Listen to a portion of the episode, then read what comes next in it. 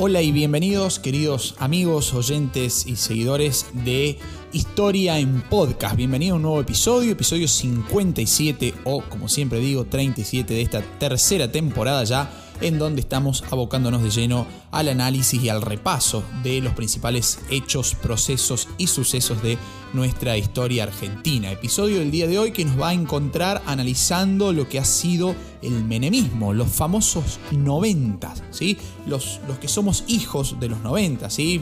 particularmente he nacido en 1990, nos ha tocado vivir una infancia por ahí eh, un tanto compleja, si se quiere, y a la hora de nuestra educación secundaria y lo que hemos eh, tenido la suerte, digo, y el, beneficio de seguir estudiando en ámbitos terciarios o universitarios, siempre se ha presentado eh, esta crítica desmensurada hacia, hacia los 90, hacia el neoliberalismo que se implantó, como veremos, lo cual siempre, eh, como siempre digo y repito y vivo este, marcando, por ahí tiene siempre algún tipo de interés político, ¿no? Lo que vamos a hacer nosotros en, este episodio y en el que viene, porque vamos a dividir Menemismo en dos partes, dada su extensión, para que no sean episodios muy largos y aburridos, es tratar de ver el porqué de las medidas que se tomaron y el cómo se implementaron esas, eh, justamente esas medidas, esas, esas condiciones económicas que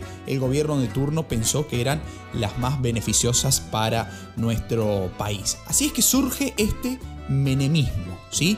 Menemismo que me gustaría a mí titular también como, al menos entre signos de pregunta, un nuevo peronismo, ¿sí? Menem, eh, Carlos Saúl Menem, digo, eh, ya gobernador de La Rioja, venía del del palo duro del, del peronismo, digo, lo cual hace pensar, al menos mínimamente, en la ortodoxia peronista, ¿sí? esto de la justicia social, de la soberanía política, de la independencia económica. Bueno, Menem va a implantar una serie de medidas en nuestro país, una vez que, es parte ya del, del gobierno nacional, que vienen a tirar por el suelo toda esa ortodoxia peronista lo cual permite pensar, al menos en primera instancia, esta cuestión de que si el menemismo fue o no una especie de nueva vertiente del peronismo, lo más alejada posible de la vertiente original, digamos, de, la, de la raíz, de la madre.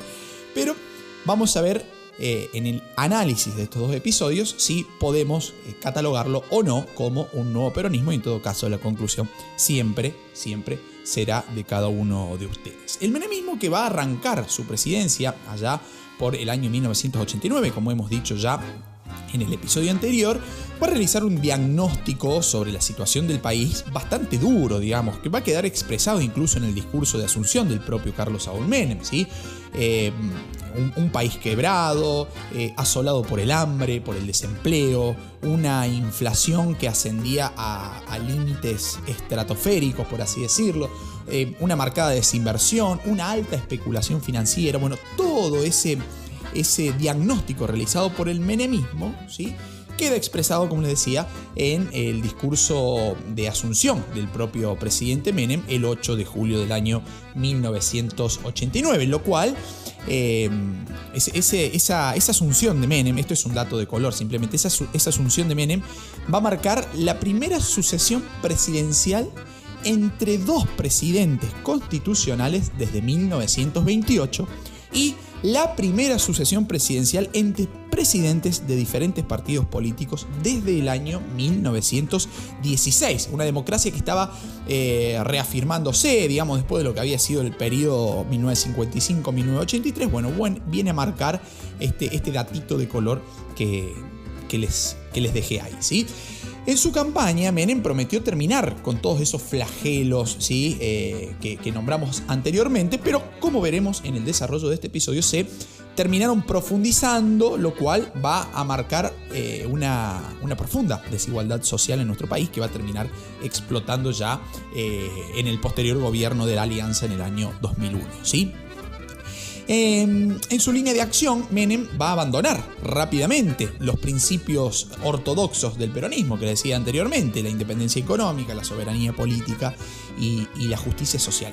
Y acá cabría preguntarse, si no tengo la respuesta, o al menos si la tengo, no la voy a esbozar así abiertamente, cada uno eh, tomará y sacará sus conclusiones. Abandonar la ortodoxia peronista para un peronista como Menem, ¿fue realmente malo? ¿Era necesario? ¿Fue errado? ¿Fue acertado? ¿O el decir ser peronista significa eh, amalgamarse a la ortodoxia dura del partido? Incluso el tercer peronismo, ¿sí? el, el peronismo de 1973 a 1974, ¿guardaba acaso los mismos preceptos de la ortodoxia peronista de 1946? Bueno, Menem claramente los abandona. Ahora, ¿qué tan malo está que un peronista abandone esos tres pilares de la ortodoxia peronista? ¿Está bien? ¿Está mal? Digo, ¿qué análisis podemos realizar más allá de los hechos acerca de esto que se le, se le remarca a Menem, digamos, ¿no? Sos un peronista que abandonaste el peronismo. Bueno, ¿por qué no? ¿no? ¿Por qué no? ¿Por qué sí? Digamos, ¿qué, ¿Qué hay detrás de eso?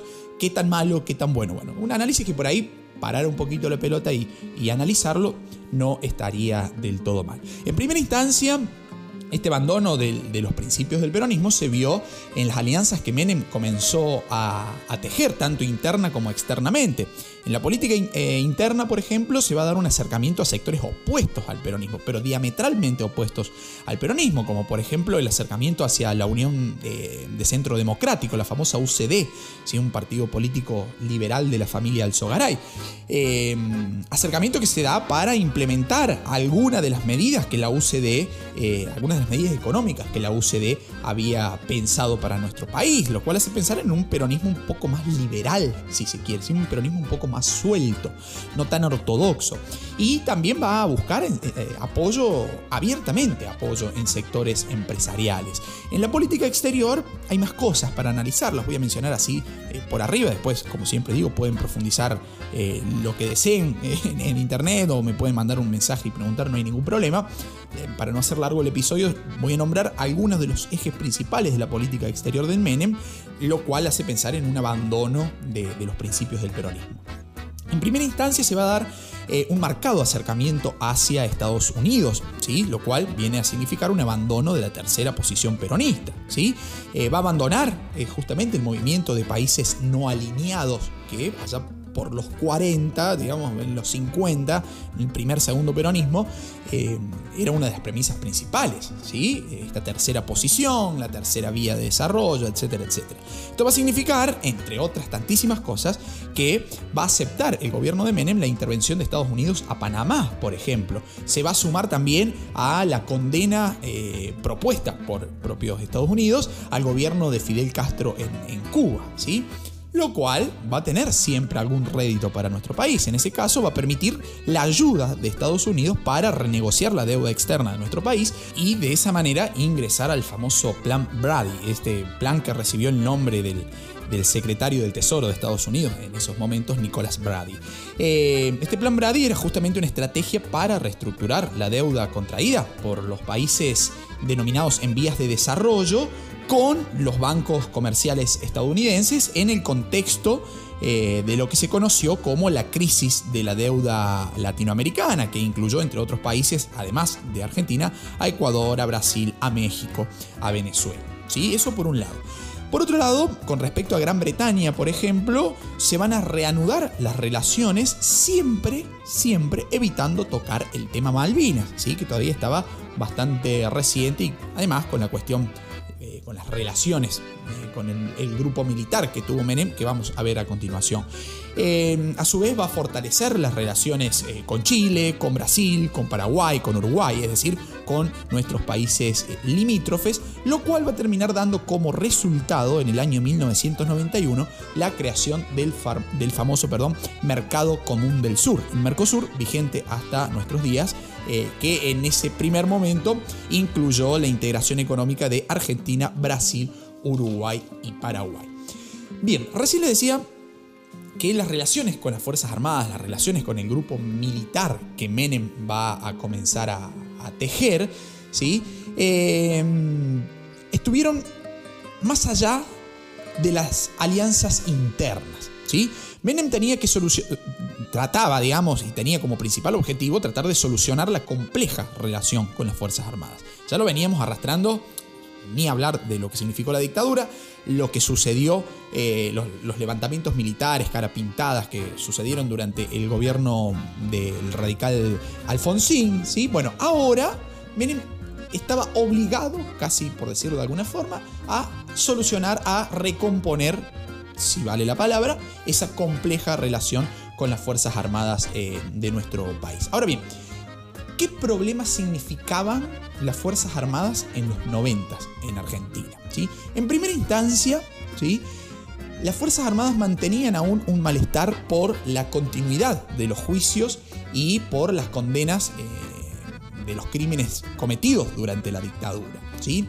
En segunda instancia, los carapintadas seguían amenazando con un levantamiento justamente por este malestar que mencioné anteriormente. Y en tercer lugar, los militares seguían siendo un grupo de poder que eh, condicionaba la vida democrática. Ya lo hemos visto, eh, este concepto de democracias tuteladas y semidemocracia que existió entre el 55 y el 83, bueno, el grupo militar no había perdido aún ese poder eh, de socavamiento, si se quiere, o de condicionamiento hacia la vida democrática. Con ese panorama, ¿qué medidas tomó Menem para buscar terminar con estos problemas? Bueno, en primera instancia, en octubre del año 1989, ahí apenas unos meses después de asumido, saca los famosos indultos. Estos indultos para eh, militares y civiles que habían formado parte del gobierno de, la última dictadura cívico-militar y para los jefes de eh, las organizaciones guerrilleras de los 70 también, ¿sí? Eso no siempre se dice, bueno, también hay que aclararlo. Em, esto va a provocar eh, un nuevo levantamiento, lo cual, eh, un nuevo levantamiento, perdón, cara pintada en, diciembre del 89, que va a ser severamente reprimido, pero que logró ampliar el margen de los indultos. En segunda instancia, Menem va a, nombrar al general Martín Balsa como jefe del ejército. Los carapintadas ¿sí? fueron de esta manera, con el nombramiento de Martín Balsa, perdiendo un poco eh, de poder, porque era una persona más, más llegada a la figura presidencial y más alejada de, las, de los requerimientos de las caras pintadas, y de esa forma se va logrando disciplinar, si se quiere, si se me permite el término, disciplinar la fuerza o al menos el, ejército. ¿sí? Y en tercera instancia se da la desmantelación del ejército. ¿sí? Se privatizan empresas militares, se da la reducción del presupuesto, eh, y va a haber un paso muy importante en el año 1994. Esto valdría la pena por ahí profundizarlo un poquito más. Eh, lo voy a simplemente nombrar, pero es muy importante en la historia militar de nuestro país, que fue la eliminación del servicio militar obligatorio como les decía, en el año 94, tras la muerte del conscripto Omar Carrasco, ¿sí? ocurrida ese mismo año en un cuartel militar de Zapala, de la provincia de Neuquén. Todo esto todo esto contribuyó a que las Fuerzas Armadas perdieran progresivamente el poder que tenían, pero al mismo tiempo ganaran algunos beneficios como por ejemplo los indultos, lo cual generó un enojo terrible no solo a nivel nacional, no solo de los organismos de derechos humanos, sino también a nivel internacional. Un, día gris titularon los, los periódicos de nuestro país, Argentina está condenada al olvido, ¿sí?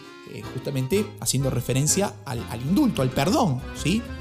Por eh, las atrocidades cometidas durante el último gobierno militar, tanto por parte del Estado, del, Estado terrorista que tenemos en ese momento, del, terrorismo de Estado, digamos, ¿sí?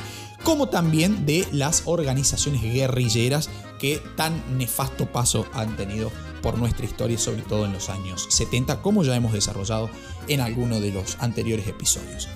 Ahora bien, en el plano económico, y acá está lo realmente eh, la bisagra de la historia argentina, por lo menos eh, según mi, forma de ver, digamos, ¿no?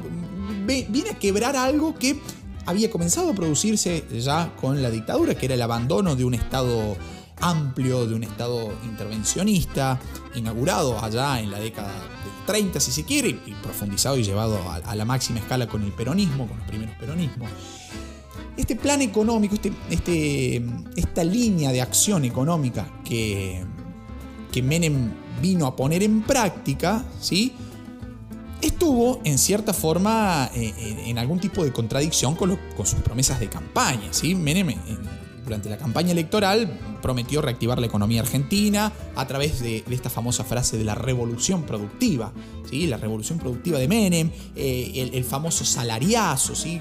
lograr condiciones óptimas de empleo, eh, inversiones, etcétera, etcétera, lo cual, una vez en la presidencia, tomó lo que podemos llegar a decir el camino contrario, ¿sí? va, a terminar profundizando un modelo económico eh, neoliberal, que digo, no estoy en contra, ni en contra ni a favor del neoliberalismo, es simplemente una, una doctrina más, si se quiere, ese neoliberalismo iniciado por la dictadura que, a mi entender, va a terminar corrompiendo, no, sé si es corrompiendo tampoco la palabra, va a terminar eh, dañando a la sociedad argentina, a la economía argentina, y va a terminar estallando con la crisis del año 2001, como les decía recién, que muy probablemente las ideas quizás no estuvieran del todo erradas, esto ya es opinión pura, digamos, ¿no? Quizás las ideas no estuvieran del todo erradas, lo que siempre falla, digamos, son los métodos con los cuales se implementan aquellas cosas que se llegan a pensar, digamos, ¿no? Que se llegan a planear, pero que después en la práctica, bueno, toman diferentes rumbos por corrupción, por negociados, por conveniencias políticas, por intereses personales de los gobernantes, etcétera, etcétera. Una historia que es casi cíclica en nuestro país y muy presente, sobre todo. Bien. Em, una vez ya en el gobierno, Menem va a adherir a las propuestas del, famoso consenso de Washington, ¿sí? cuyas bases fundamentales aplicadas por el menemismo en nuestro país va a ser, por ejemplo, la desregulación y la liberación de la economía, es decir, el Estado no interviene más en economía, que la economía la maneje el mercado a través de ley de oferta y demanda, y el Estado hace un paso al costado, ¿sí? Eh, va a proponer también una apertura eh, comercial y financiera, una reforma laboral, y acá viene un quiebre que a mí me parece que es muy interesante analizar, esta reforma laboral que va a proponer flexibilización en las condiciones y en las relaciones eh, de trabajo, va a eliminar, por ejemplo, normativas de protección a los trabajadores, la reducción de las vacaciones pagas, eh, la reducción de los montos de indemnización, eh, la reducción de los montos por accidentes laborales, o sea, toda una serie de medidas que terminan beneficiando al sector patronal en detrimento de los trabajadores, y perjudicando al, colectivo obrero, digámoslo así, lo cual, en cierta forma, eh, termina siendo una medida eh, bastante compleja, eh, bastante complicada para la mayoría de la población argentina, ¿sí? Y también, como base fundamental de, este, de, estas famosas propuestas del Consenso de Washington aplicadas por Menem en Argentina va hasta la reestructuración del Estado. ¿sí? El Estado se retiraba, por así decirlo, se hacía al lado, digamos, de lo que fueron, de lo que fueron sus funciones de protección y seguridad social. se van a dar en este marco las privatizaciones de, eh, de IPF, de IGF, que está la empresa relacionada a la explotación del gas en nuestro país, de Entel en telefonía, de OSN en el agua, de los ferrocarriles argentinos, de aerolíneas argentinas y la famosa eh, privatización de la administración de los fondos previsionales, es decir, la creación de las famosísimas eh, AFJP. ¿sí? ¿Por qué hace todo esto Menem? Y acá me parece que está lo interesante para analizar y, ver realmente más allá del por qué, digo, poder hacer un, balance y un entendimiento de políticas que se pensaron para un momento y para un contexto específico. Analizarla con el diario del lunes y todo podemos decir están bien o están mal. Analizarlas en el contexto en el cual nuestro país estaba inserto en esos momentos, bueno, quizás tengan cierta lógica, como siempre digo, ¿no? Eh, Estamos ante una terrible, terrible perdón, crisis del sector público. ¿Sí? El Estado sumamente grande, ¿sí? que es una de las lógicas principales del peronismo, un, Estado sumamente amplio que trata de fagocitar la vida pública a, su mayor expresión, ¿sí? termina eh, generando menos de lo que necesita para poder vivir. Es decir, tenemos un Estado que consume mucho, pero que produce poco. Entonces, esto lo podemos pensar en un ejemplo de la vida diaria. ¿Sí? Ninguna familia, en ningún lugar del mundo, pongamos como excepción Argentina, tristemente, puede vivir con más de lo que genera de ingresos.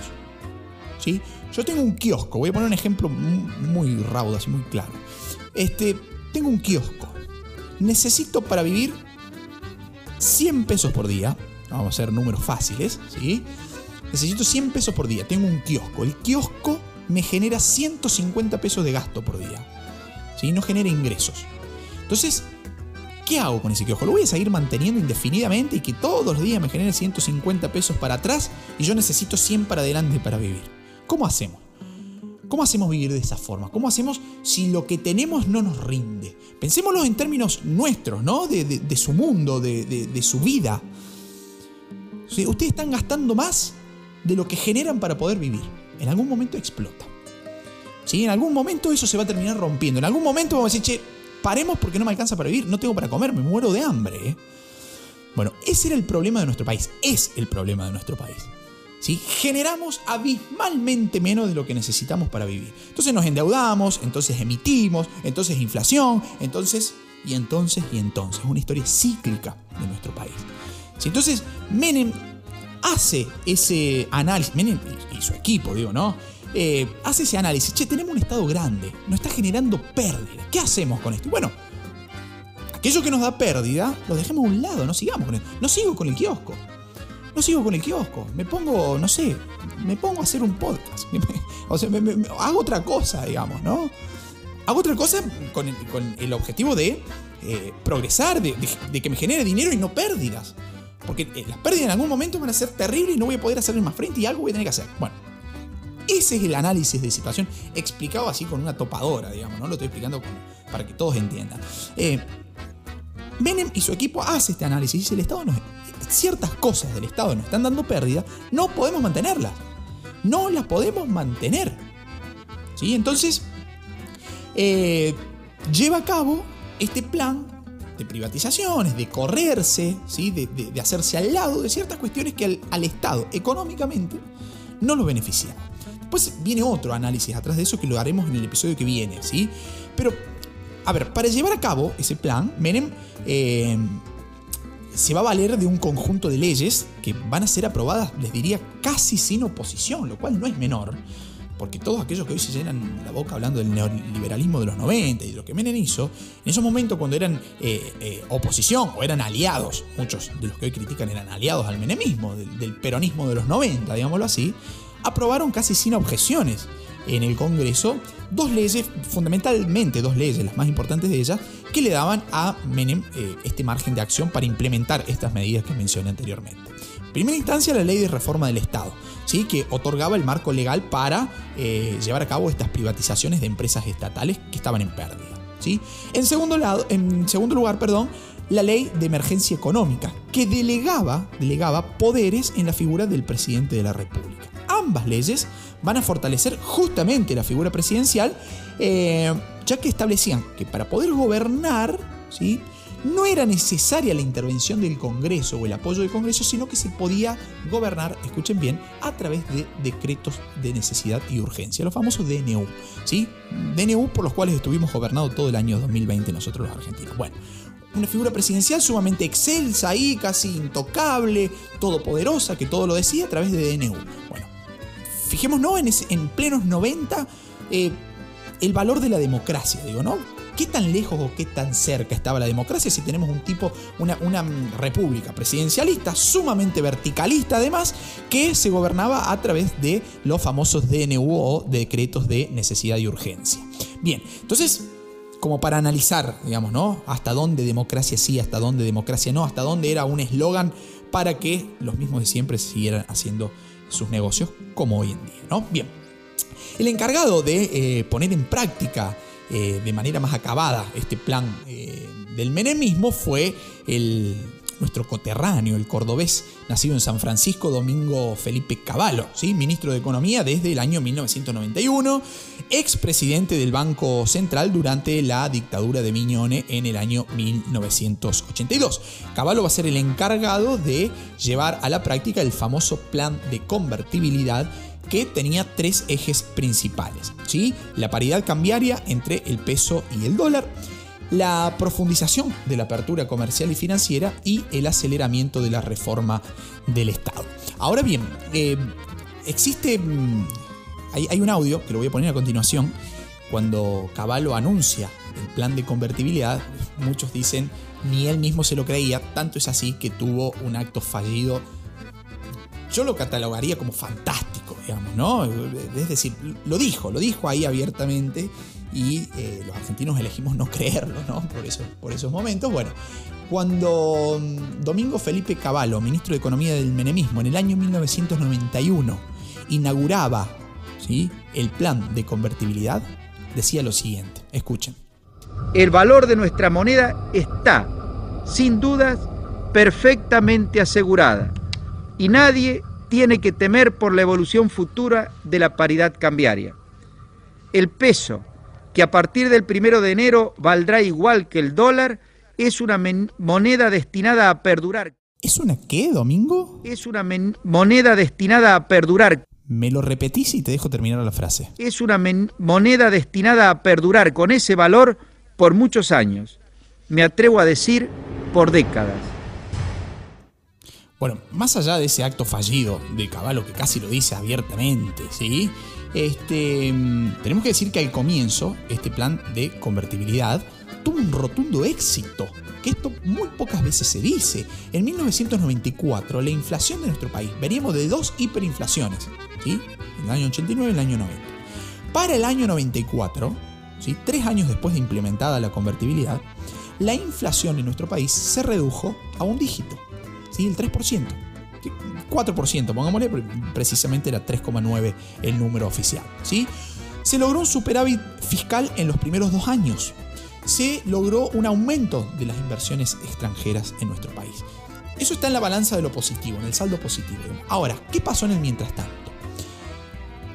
Para el pueblo argentino, para el sector trabajador de nuestro país, para la población, ¿sí? para los empleados de los ferrocarriles que cerraron, para los empleados eh, de yacimientos petrolíferos fiscales, de IPF, para los pueblos que se formaron en torno al ferrocarril, esos pueblos que se generaron alrededor de las estaciones de trenes que ahora desaparecieron, eh, para aquellos pueblos que se habían formado alrededor de eh, los yacimientos petrolíferos en el sur de nuestro país que ahora desaparecían, ¿sí? esas medidas están en el saldo negativo. ¿sí? Para aquellas industrias que debieron cerrar como resultado de la libre competencia, porque siempre en nuestro país eh, producir es caro, ¿sí? siempre en nuestro país producir es, caro y competir eh, con, los productos extranjeros que tienen otros índices de costos de producción es siempre corremos siempre con desventaja, digo, ¿sí? ahí se termina profundizando lo negativo del neoliberalismo. ¿sí? Ahí se termina profundizando. Cuando mm, hay una canción, hay una canción eh, que no la puedo poner, eh, no la puedo poner, eh, pegar acá en el podcast por cuestiones de, derechos de autor y, toda esa cuestión que después es medio complicado de, trabajar. Pero les recomiendo, si no la han escuchado, les recomiendo que la escuchen porque es, es fantástica para pintar lo que vivió un empleado, por ejemplo, por ejemplo, digo, ¿no? Un empleado del ferrocarril. ¿Sí? La canción se llama El Ferroviario. Es de otro cordobés, de, Jairo, ¿sí? Cruz del Egenio. Eh, hay una versión con Baglietto en el Teatro Ópera, eh, no recuerdo año 2016, 2017, no recuerdo bien el año de la grabación. Eh, está disponible, por favor, escúchenla. Escúchenla porque habla de la desesperación de ese pueblo trabajador que se le cerraron las posibilidades de trabajar. Sí, es, es lo digo y en estos momentos se me está poniendo la piel de gallina. Escúchenlo, aquellos que no lo escucharon, por favor escúchenlo.